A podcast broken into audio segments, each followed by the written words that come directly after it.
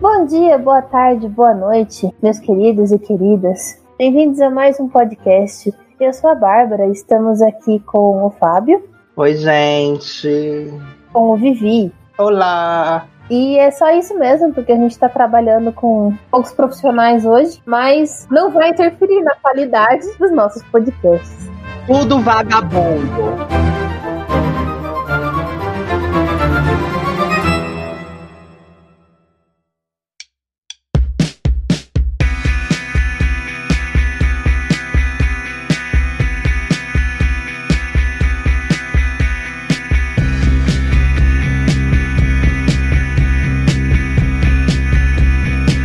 Vocês pediram, estamos aqui de volta e nós vamos trazer uma história de amor que a gente não dá para entender direito se é um amor romântico, se é um amor de irmãos, se é um amor diferente, se é tipo Ragnar e Atelstan, mas vamos falar hoje sobre Banana Fish. Ei, que bom, que anime, que história incrível, não é, minha gente?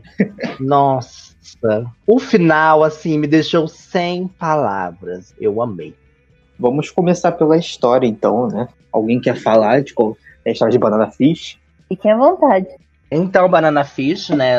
Dando um breve resuminho sobre o anime barra mangá. Só pra confirmar aqui, Vi, você leu o mangá inteiro? Ah, não, eu só vi o anime inteiro. E aí depois eu li o one shot. A Bárbara leu. Eu só queria confirmar se o anime e o mangá eles são bem parecidos ou se tem bastante diferença eu vi que algumas coisinhas que diferenciam eram questões da época. Eu sei que a guerra do mangá e a guerra do anime são diferentes. Eles trouxeram, eles atualizaram a época. A guerra lá que o irmão do garoto passa. E também os celulares. Ah, e o shot na, no mangá é careca. Eles deram um moicano roxo muito bonito para ele. É, o shooter, né? É, o shooter.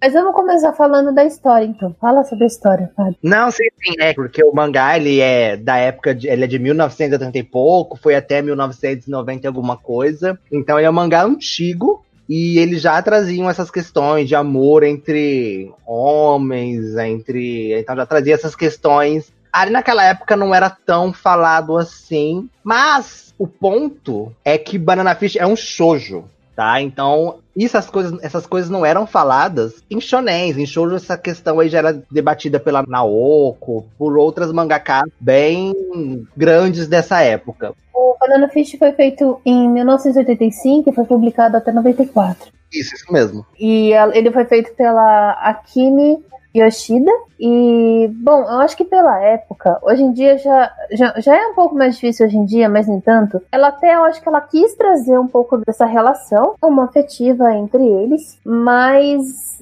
é, deve ser muito complicado. Hoje em dia já é meio complicado falar dessas coisas.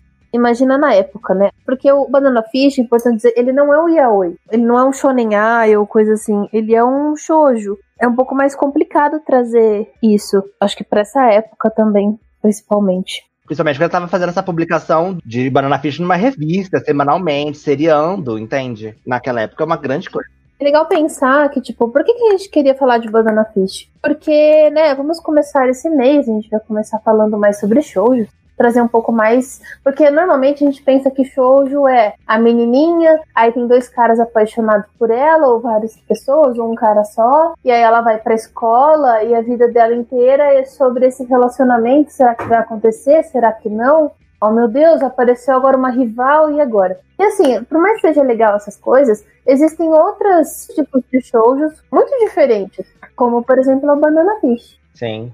Banana Fish é um shoujo muito diferente, assim, do que eu tô habituado. Então, eu não sabia inicialmente que era um shoujo até meio mês atrás, que a Bárbara comentou que era um shoujo, que na minha cabeça era um shonen ai, até onde eu tinha assistido o anime, eu não tinha procurado o público demográfico dele antes.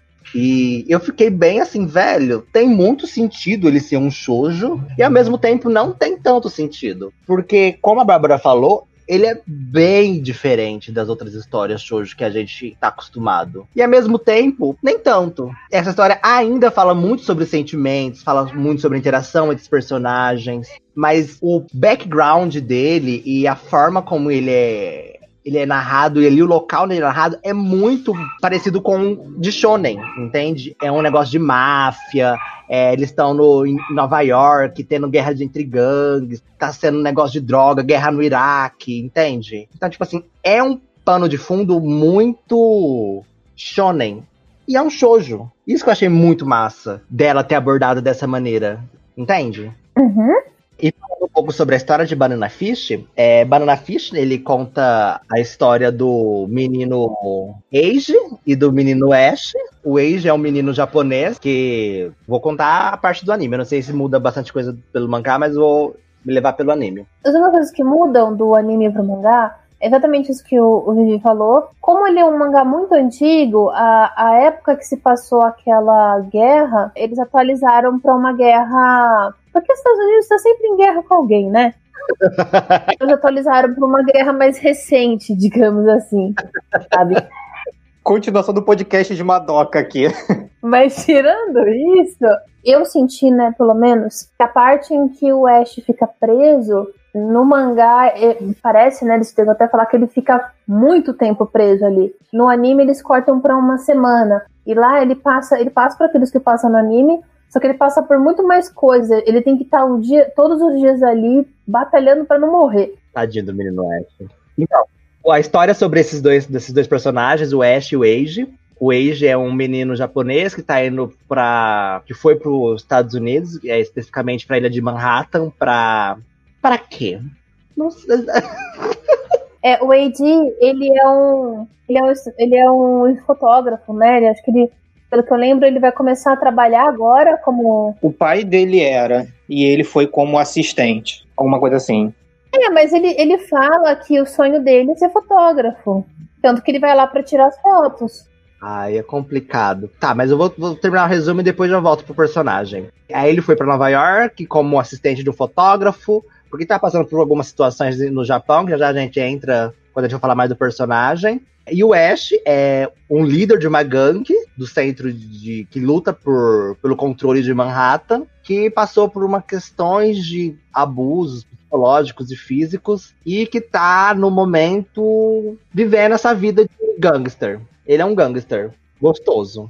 Exatamente. Um gangster gostoso. Isso se passa naquela época em que existiam. Você já deve ter assistido o filme Gangues de Nova York. Sim, sim. Que acontece assim, e tem o Dom, né? É, é uma máfia italiana e o Ash faz parte. Só que assim, o dom dele, que seria o pai barra pedófilo esquisito, é, o Ash tem um ódio total daquele cara. Mas assim, ele tem a sua própria gangue, que é uma subgangue dentro dessa gangue, sabe? Então ele tem autonomia dentro dessa gangue dele. E aí ele quer separar essas duas coisas. Ele não quer mais que o Dom controle o Ash completamente. Controle ele completamente. E o, a maior treta que acontece é por causa disso, né? Tirando também que aí começa treta com as outras gangues e tudo mais.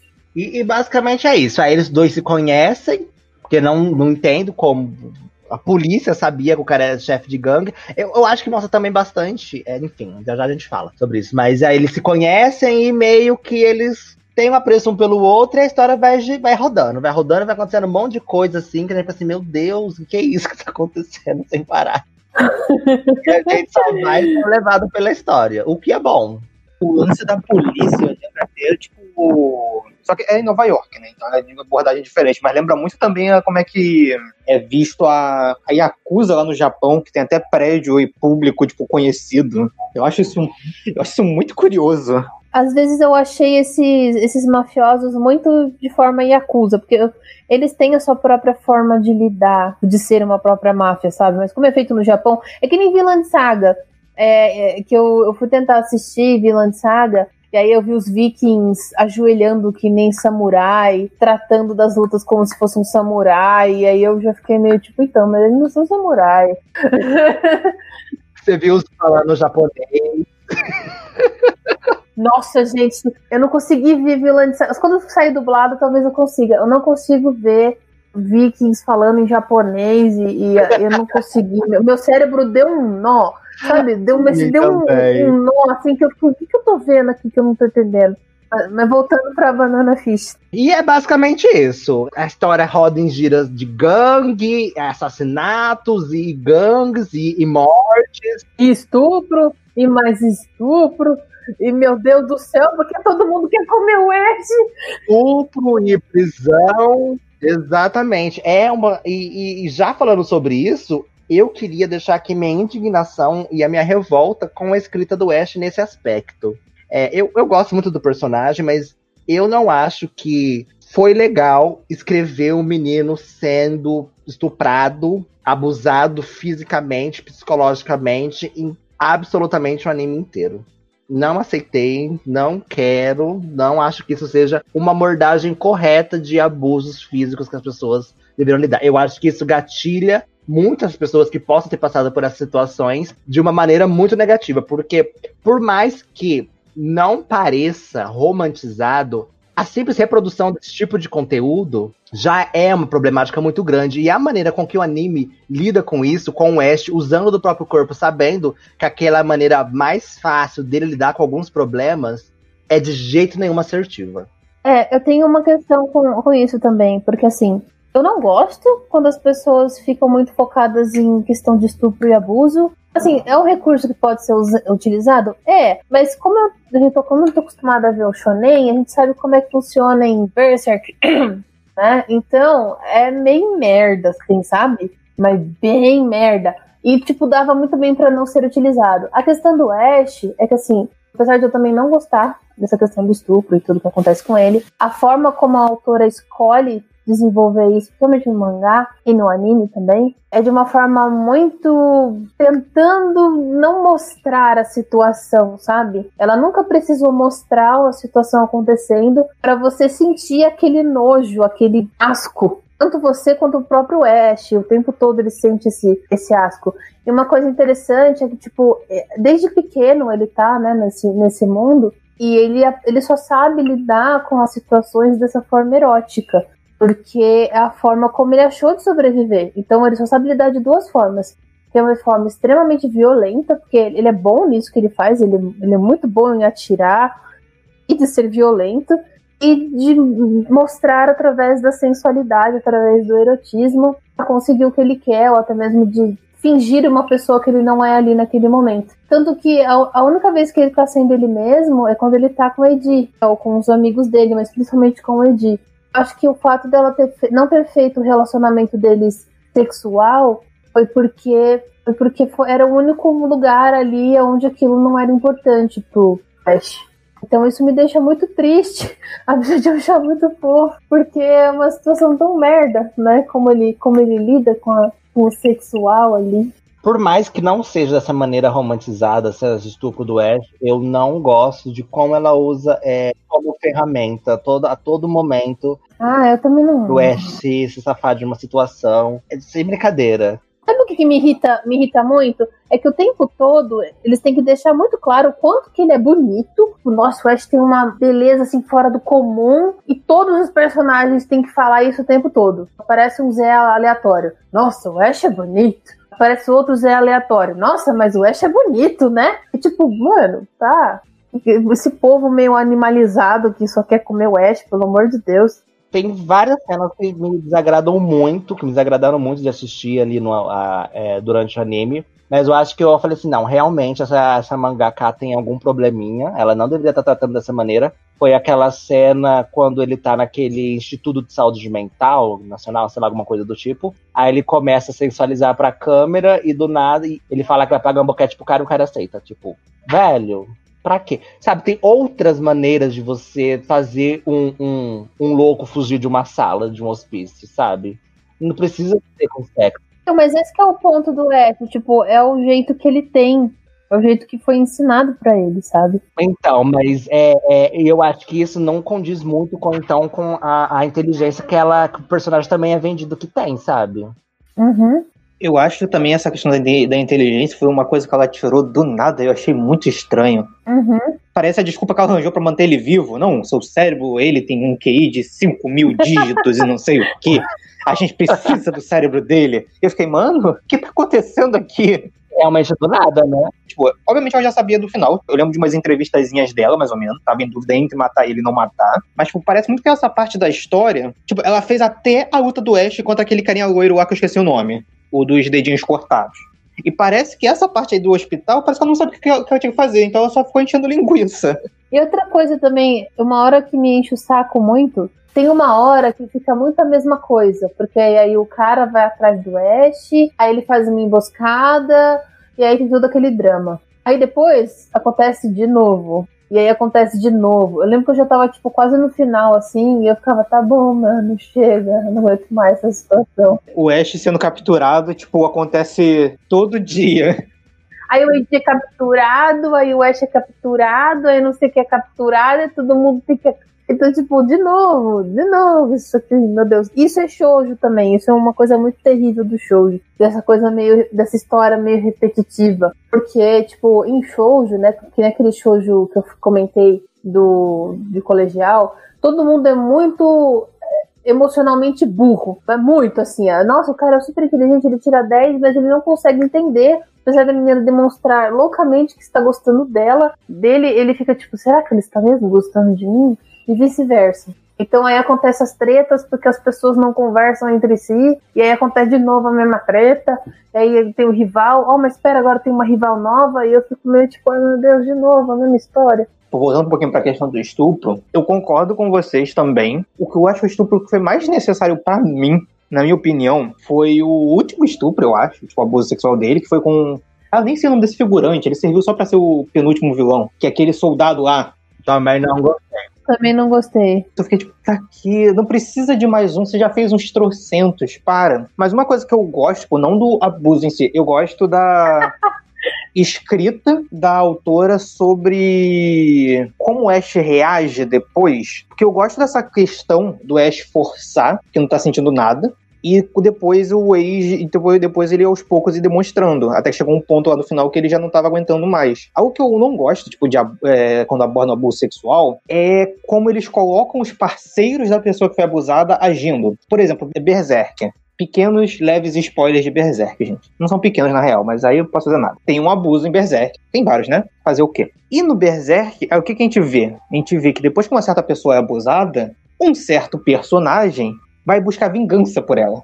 Vai falar: não, a minha mulher foi abusada, eu preciso me vingar. E eu acho meio problemático isso, tipo, que é sempre que às vezes abuso é usado para tipo virar o objetivo de um personagem. Sim. Eu acho isso muito estressante. Ou quando não é isso, eu, gente, eu odeio isso. Eu odeio isso. A pessoa foi abusada e ela cura o trauma dela com o poder do amor. Ou quando não é com isso, é com sexo. Eu odeio isso. É tipo, meu Deus. Eu odeio também.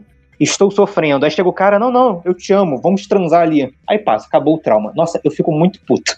Isso é uma coisa que eu gosto em Banana Fish, porque, tipo, o trauma, tipo, o Ash, ele passa bons momentos com o Ed, mas eu não acho, eu não sinto que o, o trauma dele passou, sabe? Em momento nenhum. Sim. Até os momentos que eles estão juntos ali, às vezes o Ash tem pesadelos, ele levanta do nada, tipo, ele tá muito na cara que ele tá traumatizado, sabe? Ele não tá sabendo lidar com as situações, então por mais que ele esteja feliz ali, tem todo esse peso que ele carrega apesar de eu não gostar como ela coloca vários estupros, eu até gosto de como ela lida com, as pessoas, com o trauma das pessoas que sofreram isso. Então, tipo, é, é triste, né? Uma coisa ela, ela erra um bocado e outra ela acerta bastante. Eu fico meio dividido. É porque toda vez que você usa esse recurso de abuso, é, é porque você não sabe mais o. Eu sei, é tem tanta coisa diferente.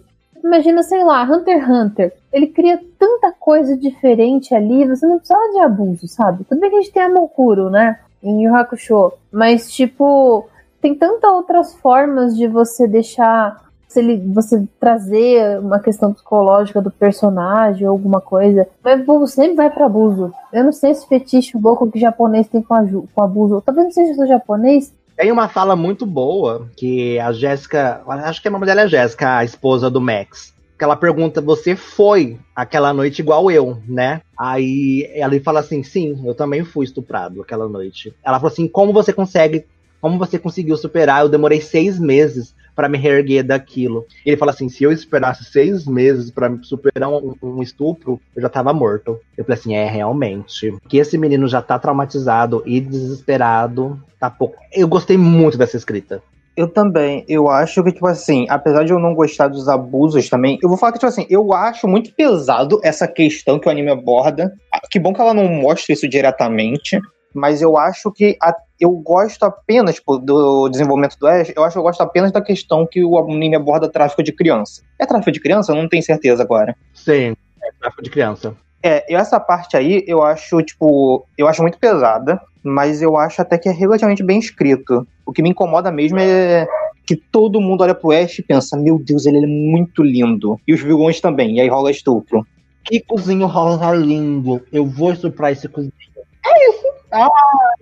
Será que ela quis, tipo, tentar passar uma vivência feminina através do Ash? Porque, tipo, às vezes eu fico pensando. Eu pensei, eu pensei numa coisa agora. Quem sofre muito com essa coisa de que todo mundo vê como um pedaço de carne são mulheres. Só que o Ash não é uma mulher. Não querendo, tipo, meu Deus, ela fez um negócio super militante. Não, não é isso. Quer dizer assim, às vezes ela quis tentar passar uma vivência feminina, só que ela achou que colocar uma mulher seria muito pesado, sei lá, ou seria pior. E aí ela acabou colocando o Ash. Porque às vezes, esse negócio de, desse exagero de, de- do homem olhar, porque é muito homem que faz isso, né? As mulheres não fazem muito isso dentro do, da- do mangá. De olhar pra ele, querer muito ele, não sei o quê. Tipo, isso me pareceu muito uma vivência feminina, assim. Mas eu não sei se é só coisa na minha cabeça. ou- Assim, eu não sei se foi a intenção dela, mas eu, eu, eu vou falar a verdade, eu acho que não acredito que seja isso. Porque é um anime de gangue, e tanto é que ele não tem nenhuma mulher, assim, na- no comando de tal. Então, tipo assim, eu acho que pro conceito inicial da história dela, não caberia uma mulher, sendo bastante machista nesse aspecto, falando que naquela época não teria como ela fazer um anime de máfia com mulheres nele, liderando as máfias. Então, mas exatamente por isso, em vez dela, dela trazer esse mundo, esse feminino através de uma mulher, ela trouxe essa vivência feminina através de um homem. É, pode ser. Mas sei lá, pra mim, de verdade, teve alguns momentos que eu falei assim, meu Deus, essa mulher é uma grande, grande Fujoshi. Sério. Pode ser também. Aquela cena do Ash cantando. Não, não, tipo, sem, sem brincadeira, porque assim, sério, o Dino é boiola, o Ash é boiola, o Age é boiola, só tem viado. Nunca vi tanto. Gente, não deve ser possível, que deve só ter viado na máfia dos Estados Unidos, sério. Eu falei assim, gente, não tem um hétero nesse anime. E não tem um hétero. Que porra é essa? Na máfia! Até no hospital não tinha. Porque o Ash conseguiu seduzir o cara. O cara da segurança. O, o motorista do cara era, era viado, abusava do Ash. O Dino era viado, abusava do Ash. O Ash, o Age, o. Quem mais era viado? O, o, o militar. Tipo Assim, o quem importa na história, quem tá movendo ali os núcleos, é tudo viado, tudo viado. Ah, o cara lá da máfia, o Lee, viado. Ai, ui, ui, o ah, sabe? Eu amo, eu amo a escrita dos personagens. Eu amo. Eu, é, nenhum deles se eles são escritos em cima de ser gays. Eles não são aquele estereótipo, ah, ele é um personagem, ele é o personagem gay da obra. Nenhum deles é. Mas me incomodou muito. Falei assim, não, tudo bem, gente. Tem a viada e a torta é a direita. Mas, gente, todo mundo. todo mundo. Né? Que falta de personagem homossexual nas histórias e ela bombardeou isso aí. Por um momento eu pensei até que o Arthur seria em algum momento, né? Só que aí ele tomou facada no e morreu. Ele. Não deu tempo de descobrir. Não deu tempo de ele saber pro Ash. Não deu tempo de declarar pro Ash, tadinho. Mas deve ser também. Não teve o flashback triste dele com o Ash. É, se bem que eu acho que ele seria, se ele fosse, seria mais. Não seria com o Ash, acho que seria pelo Dino. Do jeito que ele era cismado que o Ash era o especialzinho, eu não duvido nada. Também não. Uf. E, e- a relação do Ash com o Age? Vamos, vamos falar um pouquinho sobre isso, que é, é, é o que move o. É sobre isso, Banana Fish, sobre o relacionamento dos dois. É a única coisa fofa que me fez continuar assistindo, porque eu achei eles muito fofinhos. Eu acho conseguindo ser um adolescente normal, perto do, do AD. É legal levantar isso porque o anime é extremamente agressivo. É morte pra tudo quanto é lado. Tipo, é tiro pra cabeça. O anime, gente, mata criança. Com criança não se mete. Menina deu um tiro na criança. É? gente. Mas eu entendo isso porque é um anime sobre gangues, sobre máfia. E é assim mesmo. É, eles matam a torta direita e foda-se, eles não estão nem querendo saber. E isso também é, é mostrado na narrativa da história. Eles falam assim, velho, é sobre isso também a história. Do Ash, inclusive. Eu, inclusive, eu fiquei muito chocado quando morre lá o menininho que o Ash era amigo. No começo eu não esperava. O Skip? É. Nossa, fiquei chocado. Assim, É, Ai, ela não vai matar a criança. Pisquei, pá, pá, pá, morta. Sério, todo mundo que tomava um tiro de raspão, assim, ah, meu Deus, morreu. Não, não, morreu, morreu, morreu. a pior morte foi a do Moicaninho Roxo, cara. Aquilo, foi, aquilo acabou comigo. Ai, Ah, aquela dali é muito triste. Cara, e a segunda abertura, nossa senhora, eu acho muito triste a segunda abertura. Que vai passando todo mundo. E eu acho legal, né? Que a segunda abertura, ela, a segunda abertura ela meio que ela spoila o final do, do anime, você não percebe quando vê. sim. Eu não vi o começo, eu não vi essas aberturas. Eu só pulava logo. Ah, eu achava tão bonitinhas as músicas. Encerramento também. O que, que vocês acharam? É, como é que é o nome dele? Já chama ele de Blanca. Como é que é o nome daquele cara lá? Mas o apelido dele é Blanca. Ah, é? Então, ah, que bom, minha memória não me falhou. Aquele gostosão lá. Sabe por que eu acho, eu acho que ela é Fujoshi? Porque a tensão sexual entre ele e aquele sétimo filho lá da família ali é muito grande. A tensão, sabe? Aquele. Hum, eu fiquei assim, ah, ele, ele joelhando, beijando a mão dele. Eu falei assim, ah, gente, isso é muito. Isso. Ai, meu Deus, um homem daquele tamanho, um armário. Ai. Eu falei assim, hum, que sabor delicioso. O, único hétero, assim, pegador de mulher, e eu quero que ele pegue o viado. Eu falei assim, ai, viado, tudo não presta. A gente mete, mete a boca e o viado quer que aconteça o que a gente quer. Olha, Inclusive, eu penso até que, tipo assim, no final das contas, ele é aqueles personagens que atrapalha e ajuda ao mesmo tempo, né? Eu ia achar muito mais interessante se talvez ele fosse, tipo, não vilão, vilão, mas, tipo, o último obstáculo do Ash fosse ele, e não aquele sargento. Era pra ser, né? Eu O sargento foi só pra tacar mais um. Era americano? Eu não me lembro o que, que ele era. que era. É, tacou mais um americano do exército pra, pra entrar na parada. Impressionante. Eu acho ele qualquer coisa, aquele sargento. Pra mim não fez a menor diferença. Só serviu pra ter uma cena de ação bonita no, no último episódio. e é bonita mesmo. É, a batalha é legal. As outras lutas, o Ash espancava todo mundo. Ali foi da, da hora. Uma coisa que o Shoujo sabe fazer bem é drama. Aí um bagulho bem legal. Sobre o Blanca ainda, eu gostei do personagem, o rumo que ele terminou, assim, a história. Porque não, na minha cabeça não fazia sentido ele ser uma pessoa tão má da maneira com que ele se apresentava, sabe? Tipo assim, gente, não tem sentido ele, ele ser tão cuzão assim a- a- ao ponto de não entender o que tá acontecendo. Aí ele entende e vai ajudar, sabe? Aí eu gosto. Eu falo assim, ah, Sim, eu gosto disso também. eu, Eu- gosto. Tipo assim, eu acho que assim, é um twist que eu achei, não, ele é muito nobre, não vai fazer isso. Até aquele momento. Aí quando ele fez, eu falei assim, ah, é um twist que eu não esperava, que eu queria e que eu gostei quando ela fez. Vocês acham também do. A gente mal falou dele, né? Do El Wang. Os dois outros que são personagens chineses, que ficaram vivos, no caso. E o outro é o, o, o afeminado, não é que você tá falando? É, tem o de rabo de cavalo e tem o de cabelo curtinho. Eu chamar eles assim porque eu não, eu não lembro como é que pronuncia o nome deles. O de cabelo curtinho é o Sing, de cantar em inglês, porque ele tá nos Estados Unidos, apesar de ser chinês. E o, o outro não sei não, o nome dele eu chamo dele de o sétimo filho dos Lee. Eu chamo ele de Lee, tá ótimo. É o que usa óleo de coco no cabelo. Porque o cabelo dele brilha. Ele é a Romura do Banana Fish. Toda hora ele tem que balançar o cabelo ou passar a mão no cabelo pra mostrar que é sedoso. Mas a escrita dele também me lembra um pouco da Roma, você acredita? Ah, é, é a Romura caso a Madoka tivesse uma, uma namoradinha. É, exatamente. É. Ele é o que a Sayaka não conseguiu ser. Ouça o nosso podcast de, ba- de Madoka, gente. pra entender.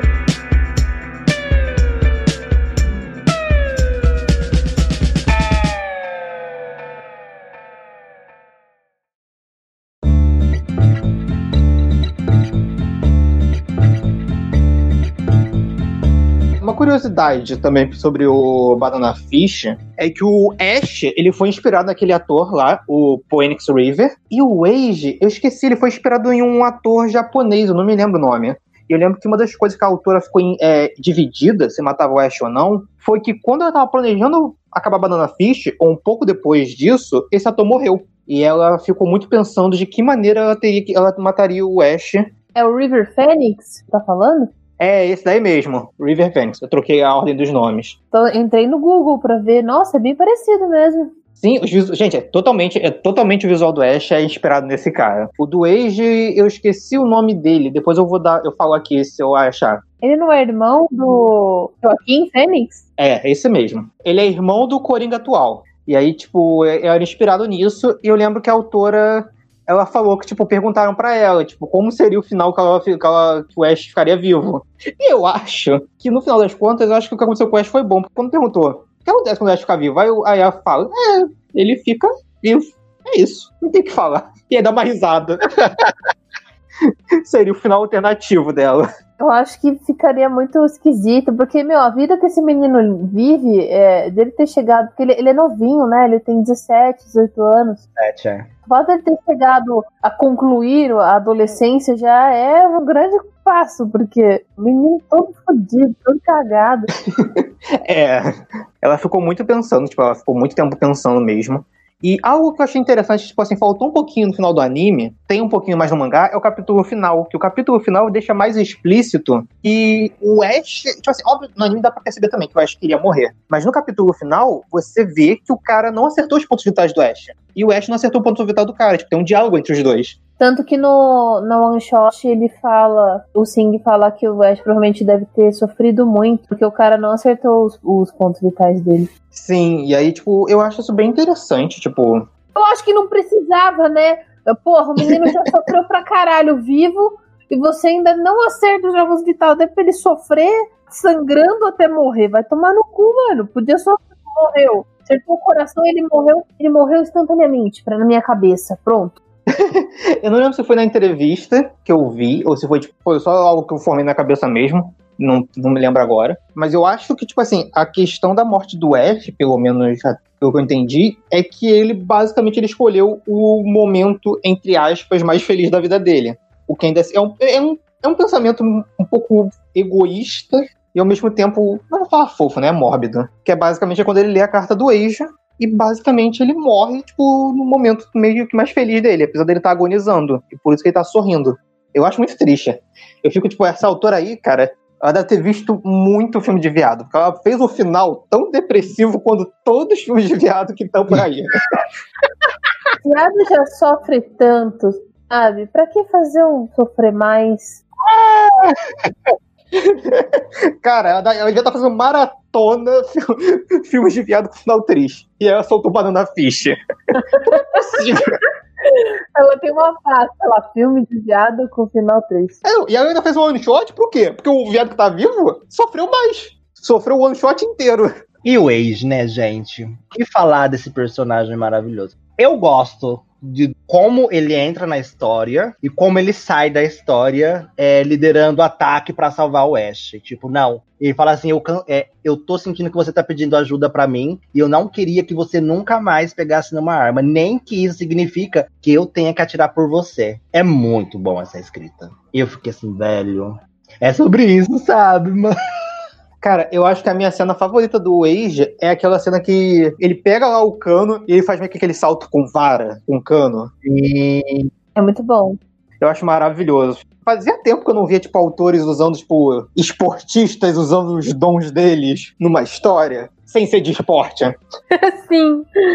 E é bom porque foi aquele momento meio que o Ash meio que se deslumbra pelo Age. É, foi aquele momento lá, né, que ele, que ele se apaixona. Eu gosto muito dessa cena. Ah, ele voou, ele voou, eu vi ele voando, ele voou pra mim. Eu fiquei assim, ai, que fofo, vai matar o menino. Mas, tipo assim, é muito difícil a gente falar do Age sem falar do Ash, porque, querendo ou não, a, toda a história dele é construída, em, a narrativa do personagem é construída em cima do relacionamento dele com o Ash, porque ele, ele é um personagem muito empático empático. Ele é empático de uma maneira correta, assim, a escrita dele é bastante correta em relação a isso. E eu gosto muito que ele entende a, a dor do Ash quando ninguém tá entendendo, sabe? Todo mundo tem medo dele. Ele fala assim: não, velho, ele é um ser humano, ele é gente igual todo mundo. Ele só sofreu mais que a gente sabe? Eu ia falar que eu acho a escrita dele, tipo, como personagem, o que ele participa da história, eu acho que ele é um dos personagens, assim, de suportes que eu mais gosto. Porque no final das contas, quem é mais sequestrado mesmo é o Ash, né? Tipo, ele não é tão sequestrado. E eu tenho um problema, às vezes, com obras que vão fazer personagem de suporte, que, tipo, o personagem de suporte, ele tem que ser o fardo. Ou vai estar no meio da luta, ou vai falar, eu não quero que você lute. Então ele, ele não é o suporte, né? Ele só serve pra ser ralado. O suporte, pelo menos, ajuda. Ele é o suporte do inimigo. É tipo, é tipo Orihime, é tipo Orihime de Bleach não cura os personagens, aí tem que curar os inimigos, aí tem que curar os vilões. É tipo, é um motivo do porquê eu não gosto da, da Kagome e no, e no Yasha. Porque ela, ela só fica fodona lá pro final quando ela consegue usar os poderes dela direito. E esse meio tempo ela fica sendo sequestrada e ela tem que ser salva o tempo todo, o tempo todo. Ela que começa a história também, né? Ela quebra a joia e dá trabalho pra tu geral. É, não, tipo, até aí é legal. O problema é que é quando ela fica o tempo todo. Ninguém acha, me ajuda, eu não consigo. Ai, será que o Inuyasha me ama? Porque a Kikyo apareceu. Aí a Kikyo vai lá, resolve todos os problemas estando morta, num corpo de barro. E ela fica lá, ai meu Deus, eu não quero me sentir mal porque o Kikyo está aqui, porque isso é ruim e malvado. Ai, que horror. Será lendo Inuyasha. Ai, meu Deus. Eu não gosto da Kagome. É, eu gosto que o Wage, ele não é assim, tipo, a, e a autora também não coloca ele em situações de grande risco para ele ser salvo também, que eu também acho que é outra bobagem. Mas não, ele. É não, não precisou. Ele leva um tiro, faz o Ash virar um demônio. Nossa, eu ri, eu, eu, fiquei triste porque eu não queria que ele morresse, mas eu ri tanto porque o Ash vai que nem uns demônios pra cima do, dos outros lá. Não sobra ninguém. Tá tipo roleta russa. Eu ficava, nossa, quem vai morrer? É o Age ou é o Ash? É o Age ou o Ash? Mas o, Age, ele, ele cumpre bem o papel dele. O Age, ele, ele nunca foi, tipo, apresentado como um gangster ou alguém que, sabe, assim. Ele, ele faz o que ele pode ali. E ele é, ele é um suporte, assim. É grande suporte, mas ele, ele é a única pessoa ali que ele tem um, um contato legal com, com o Ash. Ele é normal, e ele traz essa vida normal pro Ash, que o Ash não tem vida normal. Então, tipo, ele faz o que precisa ser feito, entendeu? Agora, a Gomi não. A Gomi é tipo, meu Deus, você é uma reencarnação de uma mulher super foda, sacerdotisa. Aí você passa 349 mil capítulos fazendo nada, entendeu? É isso que me irrita. Fazer nada não, ela passa sendo sequestrada. Ah, pelo amor de Deus. o AD, ele, ele faz o que ele pode ali, cara. Tipo, você sente que ele, ele, ele fala, ele sente que ele tá, tipo, nesse, nesse mundo que. Porra, não tem muito o que ele fazer, sabe? Então ele faz o, que é preciso, ele se põe na frente da bala, ele tenta segurar ali o, o Ash no mindinho pra ele não se matar, sabe? Ele tá fazendo, ele tá fazendo o que ele pode na vida normal dele e trazendo essa vida normal pro Ash. Eu acho isso super legal. Quando eles ficam lá brincando, aí eu acho que fala que ele tem, tinha medo da abóbora quando ele era criança, e eles riem. Eu acho tão fofinho. Sim, sim. E é isso, o Wade ele serve muito como um ótimo suporte mesmo pro, pro Ash e pra gente ver ele, esse outro lado dele, pra gente também conseguir humanizar, né, ele, porque ele desde o começo do anime ele é como um grande demônio, que todo mundo tem medo uhum. e que a gente não entende direito o porquê. Na realidade, a gente entende o porquê, mas que a gente consegue ver o outro lado dele também por conta do Age. Outro personagem que conseguiu também mostrar um pouco disso, na minha concepção, que tirou esse demônio do Oeste, botou um pouquinho do outro lado, foi o Sing, quando ele fala assim: Mas você se arrepende, já se arrependeu de ser o chefe? O Ash vira e fala pra ele assim: Eu me arrependo todo momento. E o Sing, ele, ele também consegue entender o peso, e a gente também consegue ver nisso, peso que o Kaesh também carrega por estar tá comandando aquelas gangues e tendo que lidar com sangue nas mãos dele, dos amigos que ele carrega. Porque, querendo ou não, a gangue dele é, são amigo de, amigos dele. E a gente vai vendo que as gangues vão se juntando, eles vão se tornando amigos entre si. E que ele vai ficando assim, gente, eu não tô conseguindo mais salvar as pessoas. E ele também vai entrando nessa onda de desespero, nessa bola. E ele também vai falando assim, meu Deus, é, o que, que eu vou conseguir fazer? aqui nesse momento. Tanto é que tem até aquela parte que, é, que acaba virando meio cômica, que é quando o Max e o cara lá, o amigo tio do Ash, pai do Ash, pai do Ash não, pai do, do Age, se tio, acho que é tio do, do Age, tentam salvar ele lá do manicômio, lá do, do Centro de Pesquisa Nacional Mental, e ele, no final das contas, tem, acaba tendo que voltar para dentro para salvar ele, sabe? Então, tipo assim, é, mostra o, o quão preocupado e que ele tá agora em salvar essas pessoas e que ele não é tão a figura do demônio que a gente tem. Ele tem esse lado dele às vezes, mas a gente já consegue ver assim mais nuances dele ali na obra, mas pra segunda metade do anime. Uhum. Eu gosto também da relação do Ash contra o Shu- com o Shooter. Eu não sei se humaniza muito ele, porque né, os dois são mafiosos, mas eu gosto que é tipo, é a única.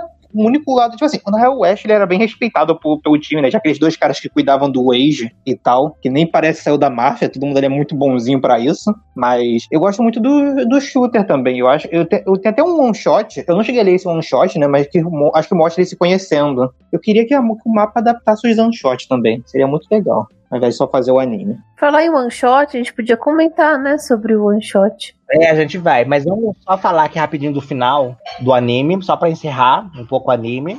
Não tenho o que falar do final. O final é muito bom, muito bem feito. O final é triste pra porra. Quero explicar o final. Eu lembrei de coisas pra falar também. É, é. Ah, então, o final, o Ash morre. E é isso, gente. Acabou o podcast.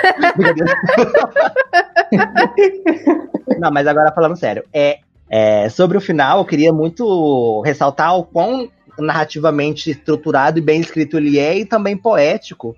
Porque desde o início do anime, a gente é bombardeado com a informação que o Ash vai acabar morrendo por conta do Age, porque o Age é o ponto fraco dele do Ash, no caso. Entende? É, desde ali do começo, os meninos falam assim, e, e na nossa compreensão, geralmente, a gente entende como que o Ash acabaria se sacrificando, entrando na frente de uma bala pelo, pelo Age. Pelo menos essa foi o que eu esperava que aconteceria em algum momento. Sabe? Aquela grande cena de cinema onde o cara que não é tão certinho assim se sacrifica pelo amor da vida dele. Eu pensei que seria algo desse tipo e eu já estava preparado para isso se acontecesse, entende? E a maneira com que isso foi escrita foi muito diferente muito melhor. Foi muito melhor. Eu gosto também que eles fazem uma relação entre o episódio 13 e o final, porque o episódio 13 é quando tem aquela conversa sobre o leopardo na montanha. Que aí o Ash, o Ash se comparava a ele, que ele ficava falando. O leopardo ele foi perseguir uma presa muito grande, até que, sem perceber, ele não achou um ponto de volta. Tipo, ou ele só estava com uma força sobrenatural em urgência para chegar, que, chegar e ver o que tinha no topo da montanha. E aí ele fica perguntando se o. Aí o Ash fica perguntando como seria a carcaça dele, o que mantinha ele andando, como ele chegou lá em cima. E eu gosto que na carta que o Age manda pro Ash, ele menciona isso também. E ele fala que, tipo, você não é um leopardo, que você pode mudar o seu futuro e não sei o que. Às vezes, eu não sei, eu realmente acho muito poético, porque eu fico pensando se talvez pro Ash, o futuro dele ia terminar de uma maneira muito sombria, talvez, tipo, ele na máfia e sem o Age, ou até mesmo com o Age morrendo, e ele interpretou que, na real, aquilo dali é o momento de mudar o futuro dele. Que é, tipo, ali vai ser o ponto mais feliz da vida dele, ali, se ele morrer ali, o Age não vai estar em, em perigo, então, para ele, ali é o momento certo de morrer. E ele morreu abraçado com as cartas. Eu acho muito bonito esse final. Apesar de eu não saber interpretar tão bem o que passou na cabecinha do Ash. Talvez a autora também ela tenha deixado ambíguo mesmo, para você interpretar da maneira que você quer. Sim, tipo assim, tanto é que eu nem me liguei muito nessa questão de, do que passa na cabeça do Ash. Eu, eu falo mesmo de escrita narrativa mesmo. É muito bom. A carta representando o Age, sabe? Ele baixou a guarda por conta que ele tava desesperado, querendo correr pro aeroporto atrás do Age. E o ponto fraco não foi porque ele teve que proteger o Age, mas porque ele se tocou que ele podia conviver uma vida normal ao lado do Age. E ele não podia. Ele não pode. É, é, essa não. É, entende? Ele não podia, tanto é que ele morreu por isso, sabe? Ele, infelizmente, acreditar nesse sonho dele acabou levando ele pra morte. Não foi diretamente o Age. Entende? Foi o que o Age levou ele a concluir a vida dele com aquela carta, inclusive, sabe? É, eu, eu gostei, eu gosto gostei demais, gostei demais do final. É, e eu também gostei que quem matou ele foi o irmão do Sing. Se o nome dele agora. Eu acho que era Lau, né? Lau. Porque ele, narrativamente também falando, ele seria o novo Arthur ali da história. Sim. Ele que se rebela contra a facção, ele que, sabe? E ele que mata o Ash, mas nem ele acredita que ele tenha conseguido matar o Ash. Ele falou assim: como que você abaixou a guarda desse jeito? Você nunca abaixa a guarda. E a gente tem a resposta, por causa do Age. O Age fez com que ele abaixasse a guarda. Isso é muito bom. Ai, mano, eu chorei muito com essa merda. Isso é de uma poética incrível, assim, que é muito bom. Eu chorei demais com essa bosta, mano. Ah, foi lindo, eu acho maravilhoso. É lindo demais, mas é muito triste. Então, mas ah, continua. Alguém quer falar mais alguma coisinha disso? Não, isso aí tá ótimo. Eu acho que não. Eu gostei desse, desse seu ponto. Não, não tem mais nada, não. E puxando um pouco disso, já pra ir pro one shot, vou falar um negócio aqui pra vocês. Eu não achei que o Ash tinha morrido. Eu pensei que ele só tinha deitado e dormido. A negação.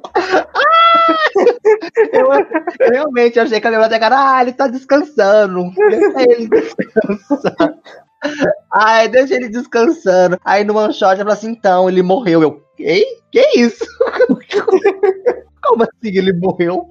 Ela disse que ele tava dormindo. Não falou que era com os anjos. Nossa, e eu gosto que esse one shot, a autora também fez esse one shot em, sei lá, 40 páginas ser triste pra um caralho também. Puta que pariu. Ah, é só o tempo dela. Eu, eu não gostei muito do one shot porque ela já quis jogar aquela, aquela questão assim, meio falando sobre normatividade, questão de padrões de apresentação. É tipo assim, sei lá. Sei lá, eu acho que talvez eu tô sendo muito chato com ela também. E é um ponto, é uma militância plausível ali pra época. É, vou passar pano pra ela, então. Minha questão é isso. Já me policiei aqui agora para não ser cancelado.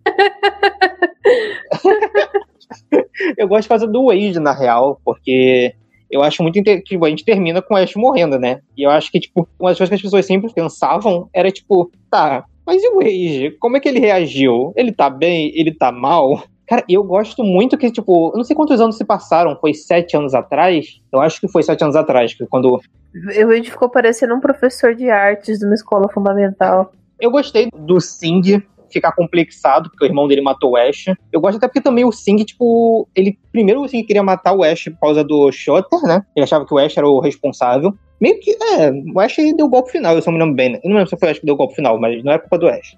Sim, ele que deu o tiro no shot, no shooter. Ele ficou complexado com o Ash a maior parte do tempo, até que chegou, tipo, no final ele já tava, tipo, vamos dizer, entre aspas, gostando mais do Ash. Cara, eu gosto muito que o, o Sing, ao mesmo tempo que ele se sente é, responsável, ele também se sente mal pelo Age, porque, tipo, isso meio que mudou o Age pra um caralho. Ah, eu acho muito legal. Eu só não gosto muito é de como essa autora. Que bom que eu não li o mangá. Eu odeio como essa autora desenha homens negros. Puta que pariu. É uns rabiscozinhos que fica assim passando na pele pra tipo, mano, o que, que isso era pra significar? Eu entendo, tipo, sei lá, anos 80 e tal, mas puta que pariu, não. Não, eu também não gostei, não, mas é isso aí.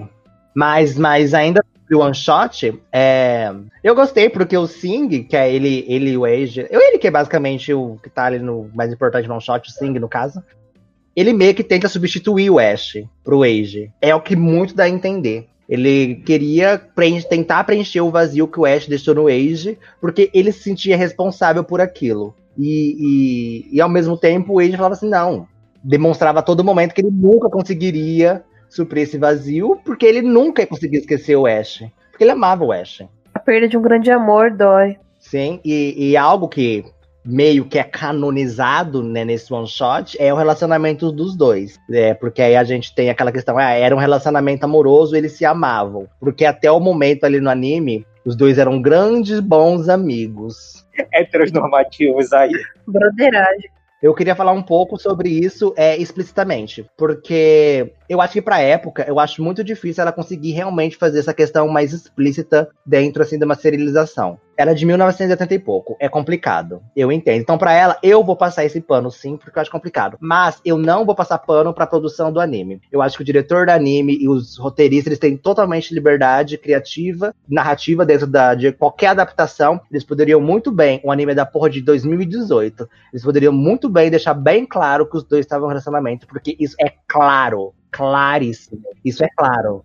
Eu tenho esse incômodo também com. Nesse caso, o autor até conseguiu falar, tipo, de uma maneira meio estranha, mas eu tenho esse mesmo problema com o Devil May Cry Baby. Eu não admito até hoje que cortaram uma declaração de amor entre os dois caras lá. É verdade. Literalmente uma declaração. E no anime não botaram porra nenhuma. Ficou, ah, ele é meu. O Lucifer fala para ele. É meu amigo. Eu, nossa, ai que raiva que eu tenho do Yuasa. É um amor obcecado ainda, ele era obcecado por ele.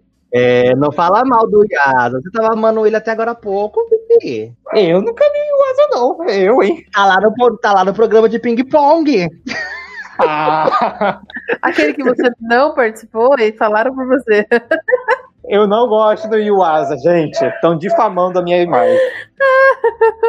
Mas, tipo assim, tem claro a minha indignação a respeito disso, porque 2018, os produtores do anime, criadores, é, quem tá por trás do anime de Banana Fish, tem autonomia para colocar dois boiolas se beijando e falando que eles se amam. Ponto final. Porque se eles podem colocar o menino loiro do cozinho rosa sendo estuprado a todo episódio, eles podem colocar um eu te amo, você é, eu te amo, eu gosto de você, amorosamente, e é isso. Dá um beijinho no rosto, pelo menos. Sabe, entende? Tipo assim, tudo bem que tem aquela cena do beijo dos dois na prisão, que o menino passa o negócio pra boca do menino à força, mas não é isso que a gente quer, entende? Isso é uma responsabilidade da, da staff do anime, da, da produção do anime mesmo. Quer romance, a gente quer um, uma troca de. Então, tipo, não é nem questão de romance, é uma história que tem tanto viado e nenhum deles namorar. Como assim? Como assim? Exato.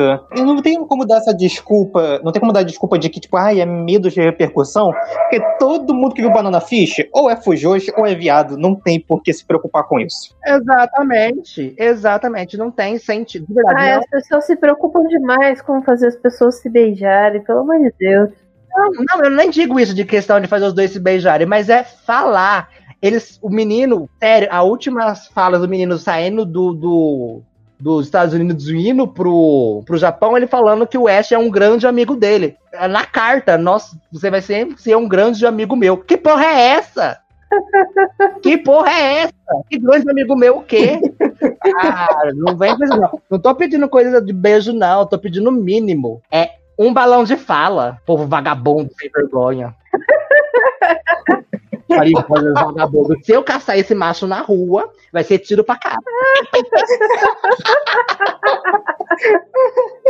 Uma coisa também que eu queria comentar também do, do One Shot é que eu gosto muito do. Antes da resolução do ex vendo as fotos do Ash, eu gosto muito do último diálogo que ele tem com o Sing. Eu acho muito bonito. Que é ele falando: Eu nunca vou esquecer o Ash e eu também não quero esquecer. Mas não quer dizer que eu não vá viver, não vá ser feliz, que eu nunca vai ser feliz de novo. A gente vive o tempo todo, 100%, e eu fico feliz que eu passei ao lado de uma pessoa muito incrível.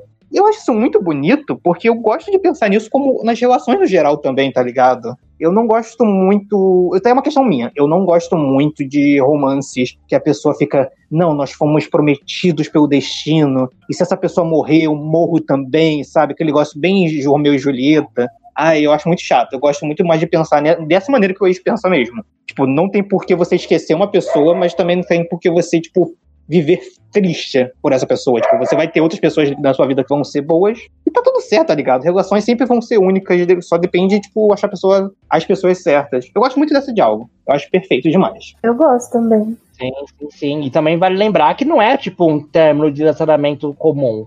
O cara morreu, sabe? Morreu e, e- e nem conseguiram se despedir direito. Uhum. Então é uma grande. Terminou numa grande nota e ficou meio agridoce mesmo o final. Fazer o quê? Faz parte, a história de boiola que morre no final também. Exatamente. E, gente, eu acho que é esse o nosso programinha de hoje. É, eu não, não, não me importo muito com a questão de nota, não, quero dar também. Eu acho que não importa, não cabe. Não sei se vocês Hoje eu, tam- importam. hoje eu também não tenho muito interesse em dar nota pra Banana Fish também, não. É isso. Não vai ter balinha de gengibre pra banana fish hoje. Eu, eu não vou quan- quantificar porque é só sentindo mesmo. Vai conseguir quantificar quantas lágrimas caíram dos seus olhos, né, Bárbara?